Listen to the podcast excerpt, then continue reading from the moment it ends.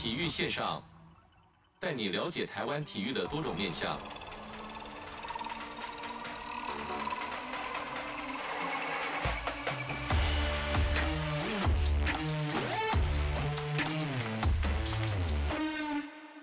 体育线上带你了解台湾体育的各种面向。Hello，各位听众朋友，大家好，欢迎收听本周的体育线上，我是子敬。本周呢是来到了运动记者家记者人物志的单元，那这个单元呢就是要把这个这个运动产业，不管是记者啦、教练或者选手的故事来分享给大家。那在今天的这位来宾，我就觉得哇，子金真的是圆梦了。为什么呢？因为在子金还没入行当这个体育记者之前呢，其实就有偷偷的追踪他了。其实也没有偷偷啊，因为他都是公开的。然后把追踪按下去之后，就觉得哇，这位当时是记者啦，女记者的部分，我觉得哇，是一个呃子金学习的对象跟偶像。那真正到了。这个记者会现场就是紫金入行之后就觉得哇，本人也太漂亮了吧！我必须要这样讲，他其实在旁边已经笑翻了。那在介绍他之前呢，我必须要讲他很多抬头。其实我去有去收集了一下，他同时是这个新闻主播、体育记者、举光女神，然后自行车选手。东方神秘力量还有很多，这个要不要自己讲一下？还有还太多抬头，那我们欢迎神童郑雅芳。Hello，大家好，我是神童，我是雅芳。哎、欸，我第一次听到子敬讲这么多，刚完全没有蕊。你要不要先讲一下为什么对我这么崇拜？我好想听哦。因为因为其实常常因为我就说在在入行之前看到神童很多分享这个生活故事嘛，我就觉得、嗯、哇也太健康。就除了你自己本身就是当时是这个体育记者嘛，那除了体育记者，像我自己如果在体育记者。呃，常常看到这些体育新闻等等这些，我就觉得哇，运动好懒哦。我会觉得这样子，就觉得哇，雅芳怎么可以到处去？不能说玩啊，就是到处去训练啊。然后其实他现实动态一打开，要么是骑车，嗯，要么是游泳，嗯，要么是跑步，嗯，哇，就觉得哇，太健康了吧？对于这个身体的状况去维持的跳，我就觉得哇，记在记者会现场看到哇，原来这么漂亮，我就是见到偶像的感觉。因为在其实，在紫金路行这两三年间，就是陆续有碰到雅芳在这个记者会现场，就觉得。真的是圆梦，哎呀，太开心了吧！好，这集不用通告费。我我这边没有准备卫生纸，你要你要哭的意思吗？我差不多有一点眼泪在打转。哇，就是说这个抬头为什么？就是说这个太斜杠了。其实对于很认真过生活的这个，不管是个人或者是团体，我觉得哇，非常的敬佩啦。那首先就要请雅芳跟我们分享一下目前服务的单位以及工作内容。好的，我目前呢是在华视担任算是记者主播，也就是说平常我们也会来采访做一些。体育的新闻，然后也会做新闻的播报。那播报的范围就包含了一般的整点新闻，还有体育部分的五二动起来节目的部分。这样哇，五二动起来是不是一个很惊喜的节目啊？对呀、啊，好好看哦！五二动起来，我爱动起来，大家一起看哦。因为其实讲到这个上电视，因为雅芳有在这个举光原地有这个当主播啦。然后其实我在，因为我们规定就是因为子敬本身是职业军人嘛，然后在礼拜四的下午都会准时收看。对，因为其实也不知道，因为。电视一播出来，其实也不晓得今天的主播是谁，然后一看哇，是今天是雅芳，然后我就会把它照起来，然后就说，哎、欸，我现在正在看你哦，就觉得哇，就是明明就是在可能生活周边的人，然后带着电视台，又是在自己的场域里面，觉得哇，真的非常的算熟悉感，也跟我同这个同事炫耀，就说，哎、欸，这个认识的这个。不是官兵哦，这个是认识的，就觉得还蛮好笑的。那你要跟他们说，本人比电视漂亮。啊、每次都这样讲，每次都这样讲。我等下，现在我们现在虽然说时间有点晚了，等下要不要集合？大家联机合场集合可以。那我等下抬头是不是先说？请问你知道 MDM 是什么吗？哎，MDM 有没有上说？实在是太好笑，因为之前有被做成迷音嘛，对啊，啊，就到处分享。这也是一个算是爆红的机会吗？嗯、呃，成就解锁了。我第一次可以跟国军弟兄们，就是对他们。蛮好笑的，对啊，蛮有趣的。是，那像刚才雅芳有讲到，就是除了记者之外，还有主播部分。那我比较好奇，就是为什么这个就既定印象来说，哎、欸，记者是记者，主播是主播。记者采访完这些任务之后，然后回来给主播来播报，然后主播来呈现给大家。那为什么你两者都有呢？然后又兼到这个五二动起来节目，哇，我觉得华视是不是没有你不行啊？哎、欸，没有没有没有，不敢不敢，阿弥陀佛。其实我觉得还蛮特别的是，因为它现在的形态是，其实我们去比较像是一开始先算体育记者嘛，只是我们会做来做一些体育的新闻。那因为在华视有一个体育的时段，就是会播五二动起来嘛，所以我们也会来做播报。但在一般台是还蛮特别的，是因为其实一般电视台很少有专门体育的线，没体育的节目，体育的节目没错。然后就刚好华视有，所以我们我们动起来有三个女生，就是我跟艺文还有纯佩。我们三个人呢，就会负责来制作这些体育新闻，然后轮流来播报。那比较有趣的是，对我来说也是一种成就的解锁，就是诶，到后来就是也可以去播一般的整点新闻，就是变成我的范围不只有是局限在说只有体育的领域上面，而是各种包含像是可能政治啦、军事啦等等议题都会碰触到。有没有一开始很多挑战呢？因为相对体育来说是比较轻松一些的。那如果我今天碰到政治或者军事，甚至社会新闻的时候，中间的心这个心态调试有没有？应该说有没有很？就我自我举举我自己来讲，我一开始也不是国防体育嘛，然后有偶尔播新闻的时候也会播到国防的消息，就觉得说哇这个。议题很生硬，那那对于你来说，在在在上这个主播台来说，不同议题去怎么去调试来播报给这个社会大众来去参考呢？我跟你讲，一开始真的超级难，因为一开始大家对我们体育的印象太深刻了，就都会觉得说啊，我们就是很活泼，然后很正向，上去播都在笑的，都要跳起来了。对，我们就动起来，哎、欸，很有活力这样子。但是因为真的播到一般新闻，就是有各种类型，很很生硬的题目啊，很。呃，播了可能心情不太好，很常有一些什么开枪啊、杀人啊、灾难啊这种。一开始播的时候，其实呃上面的主管们就有说，就是我的情绪感觉好像太亢奋，还是很看体育的感觉，就是我会把一个可能事故现场讲的很像一场球赛一样，你知道吗？感感觉这样蛮嗨的呢，就是有点你知道不适合，所以我后来就慢慢一点在调整，我就去看别的主播来揣摩，就是说。这样子的类型的新闻，我应该用什么样的情绪，然后慢慢把自己降下来一点，就是不要一直维持在这么 hyper 这么这么高档。对对对对，要稍微降下来一下，稍微把自己放在那个情境里面，知道这是什么样的状况，然后再去做播报。那我觉得比较困难的，除了情绪的调整之外，因为领域很多都不熟悉。其实跨出体育之外，很多东西我都那么熟。我可能也不是政治狂热分子，也不是军事迷，然后也不是。呃，好比说什么财经专家，虽然我自己是念财经系，经但是我怎么毕业的，我都快不知道了呢。对，但是很多。变得有一点陌生，就要开始默默的去做一点作业，或者是花一点时间去了解这些事，去了解这个背景故事吧。对，那脸部表情是不是也要去做很严格的控管呢？有，我就是尽量不要让自己嘴角太上扬太多，就是尽量保持沉稳一点，然后就想象那些主播看起来是什么样子，然后我就去调整我的状态。在这边我必须要插播一个，就是因为雅芳在之前就说要冲这个 IG 的人数啦。啊、对对，那这边你先自己讲一下，我在后面再补。你的 IG 账号是？我现在可以工商是不是？没问题。好开心哦，来各位听。听众朋友，W 三三一零零八零零，请在 IG 上搜寻神童郑雅芳，就可以查到我喽。拜托追踪起来吧。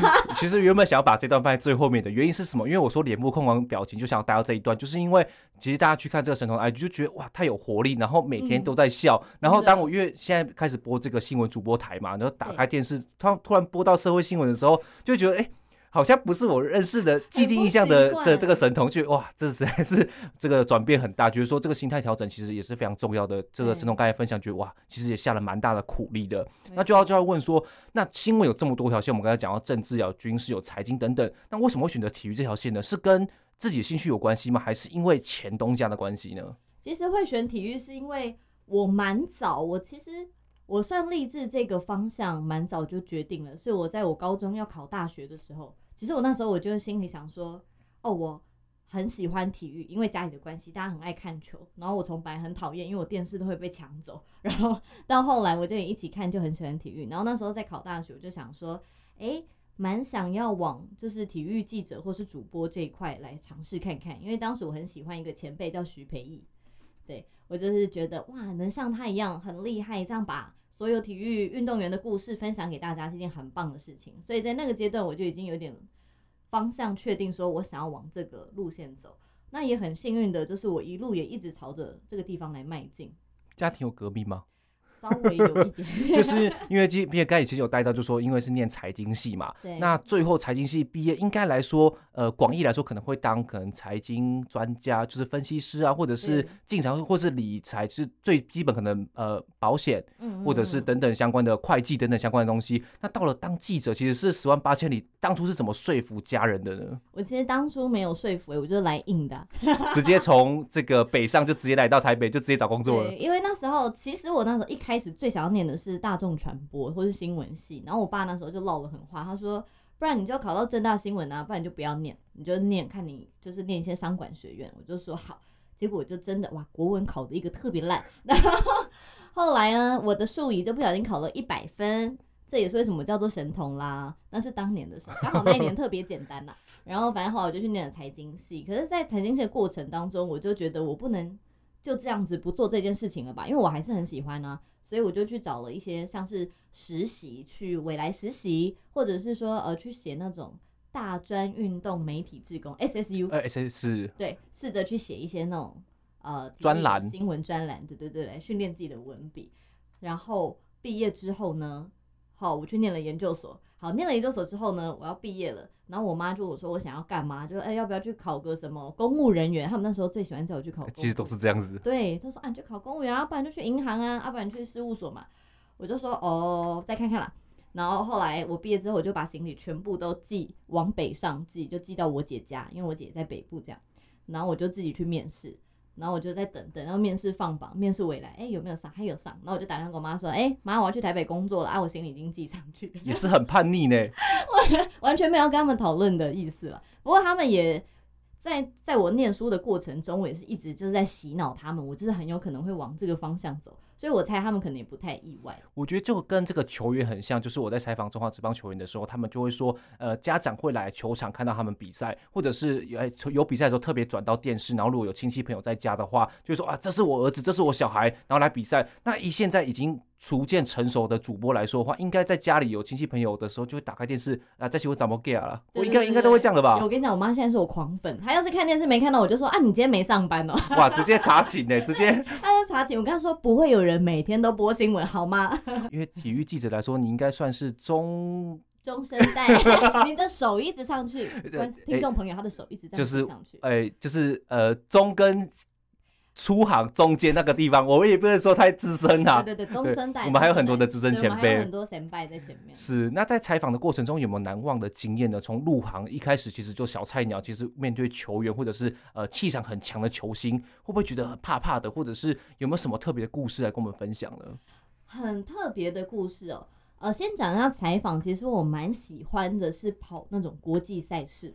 我记得在我入行第一年，我还没满一年的时候，我好像就遇到台北市大运，然后那是我，但是好像才。去工作大概半个月左右就遇到了，然后就要去。那时候刚好虽然是在台湾，可是因为大型国际赛事嘛，很多规定我都不是很熟悉，项目又很多，所以那第一次就很像在玩那种什么闯关大地游戏，你知道吗？就到处去，然后到处不知道怎样要去几点的，对对对对对对对，嗯、然后就啊不知道怎么办啊，赶快再问再问再问这样。那个是我觉得蛮有趣的经验。然后我很喜欢采访国际赛事，是因为我觉得那一刻是大家最团结的时候。以最近的例子，就是我前阵子去采访的经典赛，哇，我真的觉得那是我记者生涯非常非常快乐跟很感动的一次采访。可是采访国际赛真的好累哦，很累啊，就是很早起来，不管是赛前的这个采访，然后到了比赛，因为。我常常跟听众朋友分享，就是说，你当一个体育记者，你不是到后面看 highlight 才来写这个新闻，而是你是要整场，尤其国际赛，你是整场，你就记忆，就说哦，第二局可能谁吉力吉捞巩冠敲了一支全垒打，然后直接是身体记忆，然后拿去下笔，才能去更生动。其实文字是死的啦，但是我们为我们的工作就是要把它写成活的，然后让这个观众朋友、听众朋友来知道说，哇，原来现场的这个环境是可以透过文字去渲染的。你觉得这个文笔到现在来说，跟以前比，应该是？常常会哇，我怎么会这么会写吗？我常常被我自己的作品赞叹到，我这样讲会不会很过分？那应该说慢慢累积下来，你会知道你想要呈现的是什么，然后你也比较懂得用文字跟用什么话去表达你想要呈现的情绪，就可以比较精准一点。那那对于这几年这个采访经验，有没有特别的人物或者是球星是你呃到目前为止很难忘的经验呢？很难忘的哦，我来想一下哦。你刚刚讲到被庆场震慑住的，我有想到我好像第一次问陈金峰的时候，我是有一点惊吓，有点惊恐，因为你知道峰哥就是一个一开始大家不都说他是神话一哥，就他比爱心他的话，那这是什么东西？对，我就想说他一脸很不情愿，比大家不要再逼他了。对，他那个手可能以为自己在打暗号。对对，我一直觉得他很不知所措。我记得我第一次问峰哥的时候，我就。毕竟他也是我从小看的偶像，偶像这样，然后就哇，第一次问好紧张，大家都说他不太讲话，怎么办？怎么办？然后你的心里就会先预设想好了大概三四个问题这样，然后你就好，终于好，鼓起勇气，好，问了第一题，然后他大概一句话结束，完蛋了，下一题要问什么？然后我就整个空掉，你知道吗？我就完全突然宕机这样，然后就嗯嗯。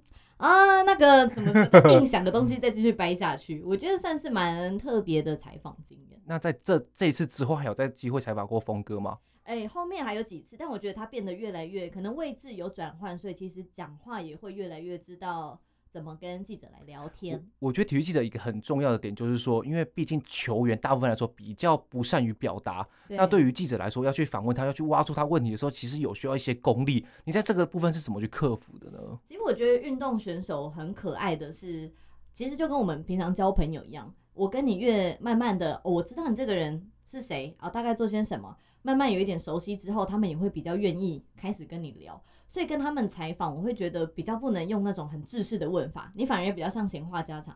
哎、欸，你今天那个怎么样？哦，我看到你 IG 那个什么什么，他们就啊没有啦，那个怎样怎样，就会变得比较自然一点。哦，学起来了，学起来了，记得好像聊天一样，这很重要。是，那在这边就听到这个神童的背景简介啦，除了他这个一开始入行的故事以及采访的过程，有没有遇到哪些困难？那在这边我们先休息一下，我们音乐过后马上回来。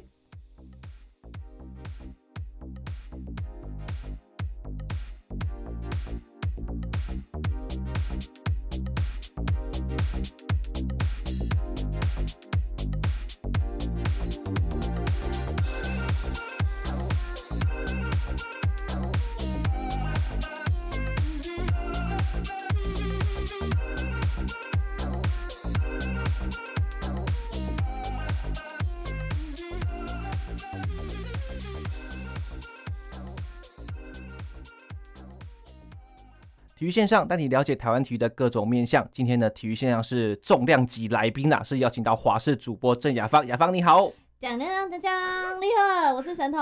我这边想突然想要听一下这个你在取光园地怎么去跟我们国军弟兄官兵姐妹们这个来，我们示范一下。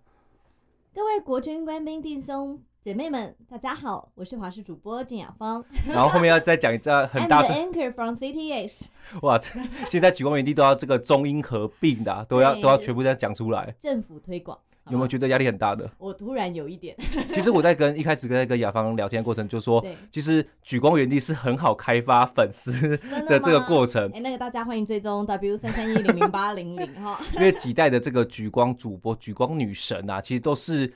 有相当高的流量哦，真的哦。你现你现在有感觉到很有一些官兵有开始在追踪你吗？我我还好。那 哦，那你现在有在听这一集的节目的这个国军弟兄官兵，你就知道要怎么去搜寻。我们前面有讲到 W 那个那个什么什么，对对对对，你就去追踪就对了。大家记得，我可以不用当举光女神，但我可以当你的举光好朋友。我这个直接是在耳边直接跟我不要，我不用当女神，我当你可以倾诉的伙伴。对啊，我当你的伙伴，我 OK 啊，我本来就不是女神，我没差。我我认正是。好，是。那在第二段呢，就要来跟雅芳聊到，就是说是怎么踏入媒体这个行业呢？前面有讲到，就是说你是想要呃先去丢实习嘛？那真正应该是说媒体都会有一个试用期，然后到真正入行。那在这个他真正决定要踏入这只脚进去的时候，到底是什么原因去驱使你一路做到现在呢？什么原因驱使我一路做到现在吗？不要跟我说因为钱啊，因为经济压力啊，多半为了生活啊，为了生活我可以忍。如果你这样说，那就错了。当体育记者赚不了钱 哇，默默的两行泪，讲着讲着就哭了。这样子，我就是一种坚持吧。但我也得说，我觉得我算是非常的幸运。就我自己回首去看我这一路走过来，我都是觉得我非常幸运，带着感恩的心在做这一份工作。因为我那时候有到未来去做实习，但是实习完那是我大三，哎、欸。大三，大三还是硕班的时候，还没毕业的时候，还没毕业的时候我去实习的。然后实习之后结束了嘛，暑期两个月，然后我就回去继续念书。后来我毕业的时候，刚好未来的长官就打来说，哎，之前有听说我想要当记者，那现在刚好有缺，问我要不要去面试。我就说当然好啊，Oh my god，当然是好，我就去了。然后这也很幸运的，就是上了，然后一直就做到现在。不过那时候也遇到蛮多困难，是刚入行的时候考验非常的多。我想大家如果之前有看过一部劳动纪录片，叫做《菜鸟记者九世狂》，就知道我那时候每天都是哭着下班。对啊，因为呃，真正的踏到了这个产业里面，你会发现其实跟你在念书学生时期想象的是不一样的。不然我就想到是说这个采访技巧，这个是后面后面可以去练习的。但是第一步或许正音啊。然后表达啊，那这个东西对于你以前来有来说有练习过吗？完全没有、欸。那到了路旁不就超级吃力吗？很吃力。但是呃，未来很很棒的一点是说，他有安排正音班让记者们上课，所以就会去训练你的发音跟你的咬字。这一点是还蛮受用的。可是关于采访跟写稿，真的就需要耗时间去经验累积。对，那你还记得当初在面试的时候，长官们问你的这个面试内容，你还记得有没有哪一题是印象深刻呢？哪一题是问上？哎、欸，我真的有一点忘了。你也知道，那个面试有点多年之前，多年一二三四五。大概两年前，在两年前，今年二十岁这样，对，差不多。今年二十五，大概入入行大概三年这样子，对对对，蛮好笑的。那再来，其实我很好奇，就是说，其实呃，出离开未来之后呢，然后有是不是有进入到一个职业球团，然后才来到华视嘛？那中间这个我们不能说短暂，应该说过的就是短而充实啦。那在这过程中跟我们分享一下，因为毕竟记者到了这个职业球团里面，其实蛮蛮常见的，可是。工作内容其实也差蛮多的，那到底是这工作内容是跟我们分享一下？好，这一年大概算是 gap year 吧，就是也有点呃转换跑道的一年。很多人都很好奇说，哎、你记者主播当得好好的，也可以播新闻啊，也可以干嘛？你怎么会突然想要去当台平英雄？呃，即将消失的台平英雄的那时候，本来是要做公关，但后来是做一些影音节目这样子。他说，哎、怎么会想要转换跑道？但是我说法都是说。因为我觉得我在媒体做了一阵子，那时候做了应该有个四年五年，我会觉得我好像没有什么再可以去突破做的更更想要做的事情。我其实一直很想播球赛，当那种赛事的主播，可是因为现在女生赛事主播也比较少，然后可能也没有这个机会，就会觉得好像应该要做一点新的尝试来刺激一下自己，你才会一直的前进，而不会。你好像一直维持在舒适圈里面，对，你就会永远维持这个样子，不会改变。所以那时候我就决定，好，那就出来试试看，反正了不起，就尝试看看啊，就像玩大风一样，就是甩骰子，你甩不过，你下一次再甩别的不就好了嘛？我就好去做做看。那那一年呢，角色可以说是跟以前是完全兑换的，要流汗的，要流汗哦，累。要以前你当媒体出去是被人家好好的那种招待的那种，现在就变成你要来好好招待这些别人，对，是，你要那边啊，哎、欸、哥，哎嗨嗨，是是是，哎、欸、冷气够冷吗？哎、这个有没有有没有网络 WiFi 密码给你？WiFi 密码给你啊，等下要吃什么？要喝什么饮料？就变成这种角色，其实还蛮辛苦的，但也过得蛮快乐的吧？对我来说，就是认识一个新的环境，就哦原来。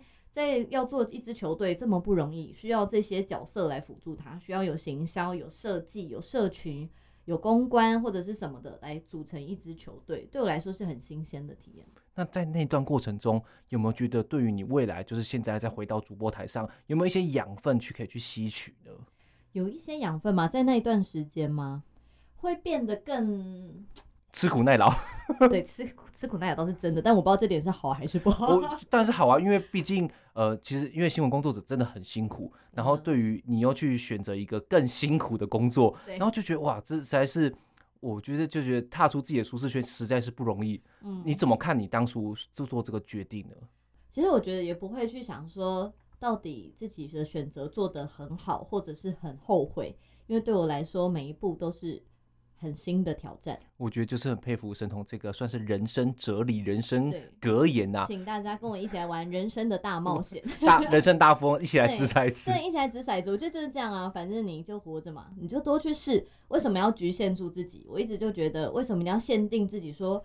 我只能做一件什么事，我只能这样，我只能那样，没有，我不要，我都想要去试。那在这过程中，你有没有觉得很失望或很灰心的时候呢？以个人面而言，就是遇到很挫折的时候，觉得几经想要放弃，有没有这种的情况发生呢？想要放弃有分成两种层面，一种是就像我刚刚讲到，刚入行，你觉得自己没有办法做到你期待的事情，你怀疑自己能力的时候，你会想离职。确实，我那时候。刚入行三个月，我每一天都想离职，都在哭，都在哭。因为你每天就觉得怎么自己这么笨，这种东西都不会，就会很生气。但我就觉得，这时候我如果放弃，我就什么都没有了。我没有得到，我怎么有放弃这件事情？所以我觉得应该要坚持下去，这是一个会想要放弃的原因。但是我已经熬过那个阶段了。那第二个会觉得有点灰心的原因是，有时候你觉得一些很重要、很好看，或者是。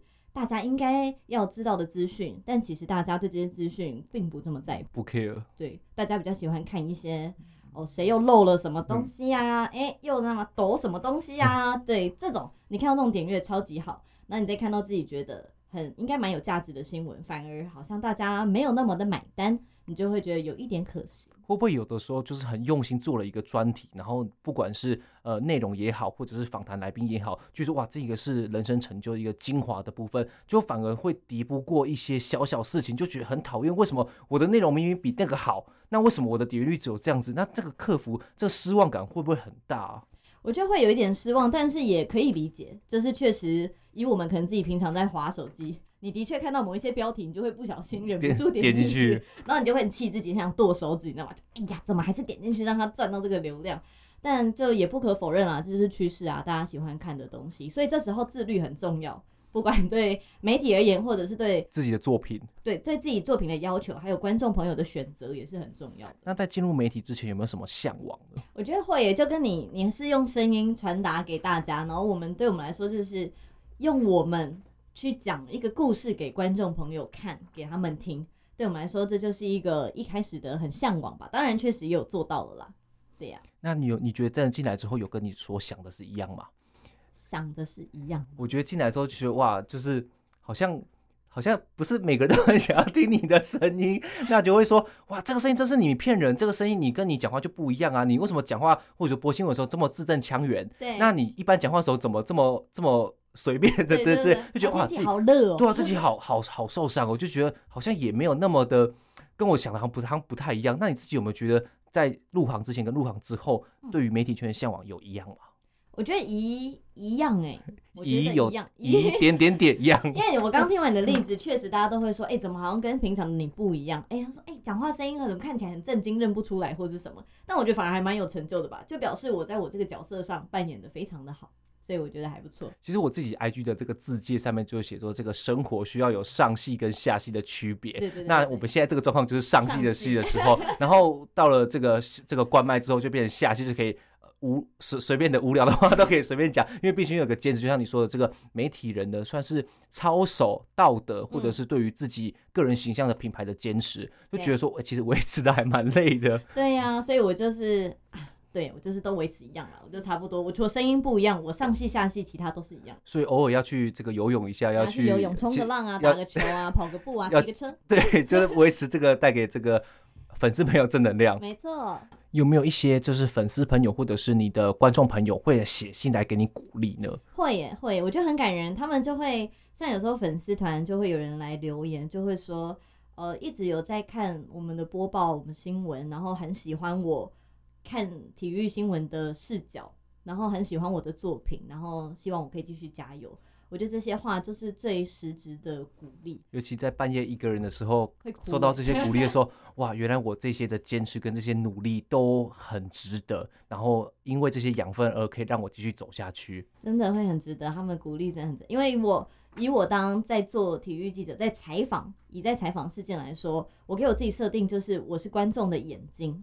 所以我的任务是，我要把我看到的东西来呈现，告诉他们，因为他们不能在现场看到。可是因为我们很幸运，我们人就在现场，所以你可以把大家不知道的事情告诉他们。好比说，可能可能在国际赛，好，张玉成他私底下怎么了？他是不是诶、在什么时候他就已经开始在自己挥棒，还是在干嘛？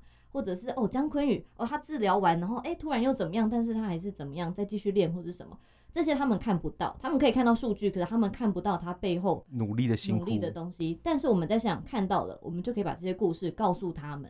这就是我觉得比较不一样，这个价值在啦。对呀、啊，对呀、啊。是，那我们在这一段就听到这个神通郑雅芳身为一个媒体人，他所觉得具备的条件以及坚持的理由啦。那我们这边再休息一下，我们待会就进到最后一段来分享这个神童的实物内容。我们马上回来。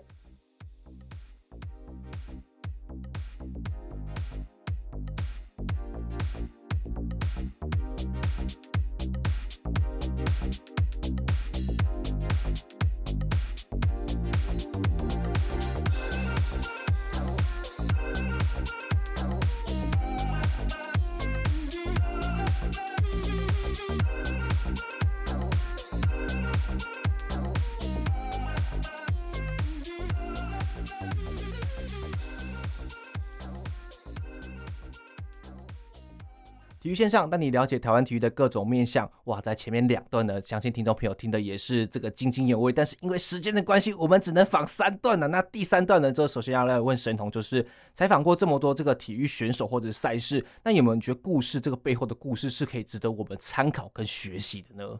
这么多的故事可以参考跟学习的呢？我自己啊，很喜欢跑那种轻棒的比赛，小朋友的小朋友的。因为我觉得小朋友们对于运动的执着太真诚、太纯真了，就是你会觉得哇，太纯粹，他们世界真的就只有这一项东西。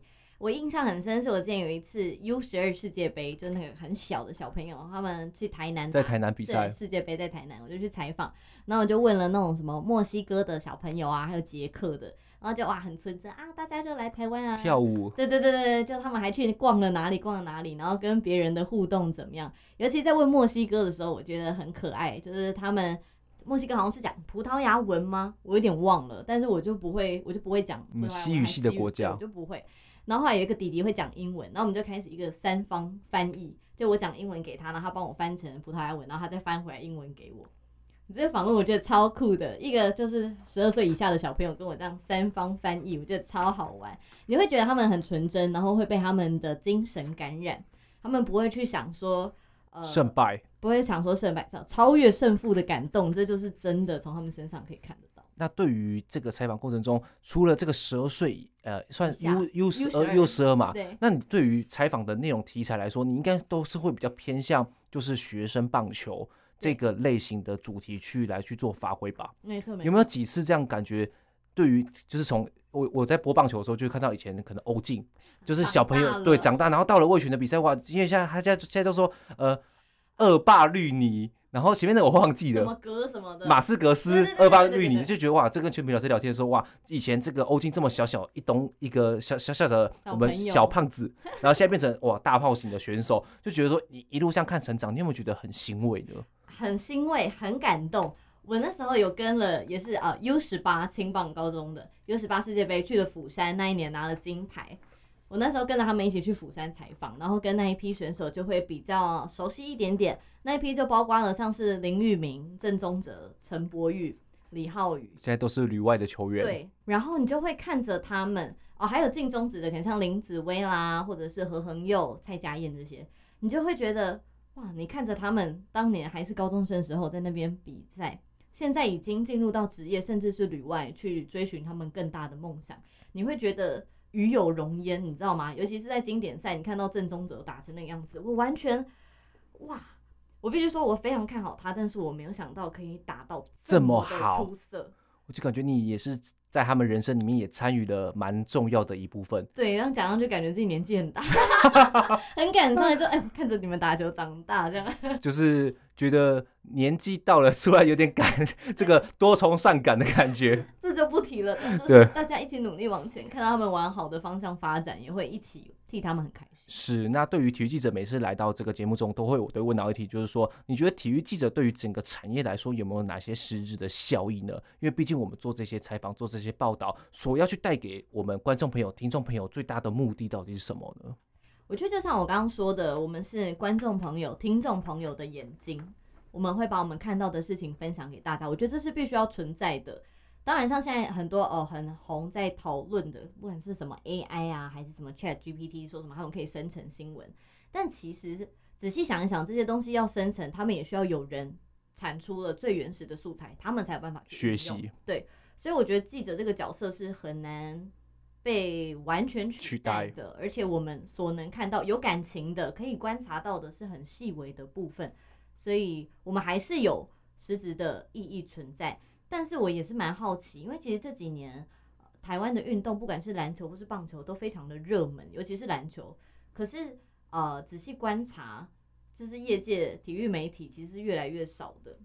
我也蛮好奇为什么会有这样子的状况，就希望大家还是多多支持，还是要坚坚持下去。就是有听到有这些体育记者才有精彩的赛事，你球打得多好有什么用？还是还不是要看完报道？那讲的好像很好，好像很伟大。对。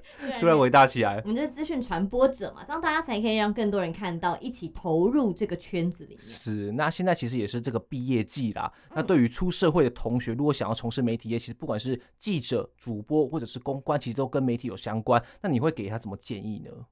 什么建议呢？对于毕业生来说，我会建议，如果你还没有立定好你的志向，但是你觉得你好像对这个产业有一点兴趣的时候，我真的很推荐大家可以去多找一些实习的机会，让你提前的有一点半只脚踏在这个业界，就是知道哦，原来这些人在做一些什么事情。另一方面是你踏了半只脚进来，你也比较对这个产业有熟悉的人脉。那当然，你之后如果想要进来这个圈子，就会更更加的方便。那如果你已经很铁定就是要走这一条路的话，我觉得英文呢、啊，很实质的建议，我觉得英文要学好，因为太多运动你都需要看到外电的东西，甚至是国际赛，你可能会遇到外国的选手，而且更有机会可以去国外采访。对呀、啊，大家都是想要可以去国外采访的，所以我觉得语言，然后呃，跟对这个产业的认识了解很重要。个性上，我会建议就是。活泼一点，多聊天一点。我觉得像你一样，对，就很需要跟人家聊天啊。如果你都不讲话了，那谁要跟你讲话呢？没错，对啊。那对于选手呢，在追梦这些体育选手，因为我们实在是看太多了嘛。那有没有什么话想要跟他们加油鼓励呢？加油鼓励吗？我觉得就是坚持下去吧。你永远不知道你自己可以产生多么大的能量。也许现在面临很多的低潮，但是会不会过去了之后，其实有另外一片你想象不到的天地。我很喜欢宇宙人有一首歌叫做《大智若愚》，我等下片尾就放这首歌。耶赞！然后他有一句歌词就是说，就算最后像个笨蛋一样结束了，我也不要跟别人一模一样。不管你最后到底有没有达成到一件你所设定的应该要达到的目标，但是你必须要坚持过去。你觉得你付出你的全部之后，你才能去断定到底适不适合付出所有，不管后果，然后最后那个成绩，不管是好是坏，都是对于你自己一个很重要的交代。没错，没错。哇，双压，真的 好好笑。去参加什么饶舌节目？好好笑。那对于你自己呢？未来有没有什么想要去挑战的赛事，或者是一些采访人物呢？我未来可以的话，我其实一直蛮想跑跑看奥运的。我一直没有机会跟到奥运，然后就会很憧憬，因为很大型国际赛事。很多各国真的是最顶尖、最 top 的选手。再坚持一下就，就就就可以去巴黎了。好，再坚持 钱钱多存一点，然后可以去那边买名名牌包。哎、欸，怎么路线完全错了？是，不是？对呀、啊，就蛮想要去奥运的。然后或者我自己心里有一个小小的愿望，就是我想要。世界巡回收集各地的那个棒球场，就很想要去，可能看看日职啊，看看美职啊，看看韩职啊，或者是什么南美洲有没有什么赛事可以收集。好像听到比较多就是日本巡回，倒有蛮多人在做这件事情。但世界巡回好像因为透过这个体育记者去采访的场地，偏难呐、啊。我没有，我没有，我没有想过这个东西。你哇，去棒球场去。不管球也好，红土也好，哇，这是完全是去看看呢，就不一样的世界。是，那节目进行到最后，因为碍于时间关系，实在是很想再继续聊下去。啊，好可惜哦。最后再给你一个机会，打一下自己的这个 IG 账号啦。我今天简直就赚到了。Hello，各位听众朋友，我是华视新闻主播。哎，进入那个举光模式，不能笑，不能，你要很严肃，要讲这件事情。好的，各位观众朋友，我是你的好朋友，我是神童雅芳。如果你喜欢今天的节目，还有我们子敬的主持的话呢，记得请先到 IG 上来搜寻 W 三三一零零八零零。或者你可以输入中文字，输入神童郑雅芳就可以找得到我喽。记得要追踪起来。哇，这个、这个刚才这个声音完全就是主播上手啊！真的哎，昨晚跟刚刚讲话好像不太一样。我我以前以前考虑这个要不要放片头了。是，那今天很开心邀请到神童郑雅芳来到我们节目分享这个体育记者甘苦谈。雅芳，谢谢你哦。谢谢子敬，谢谢大家。我们体育线上，我们下周再见喽，拜拜。拜拜，拜拜。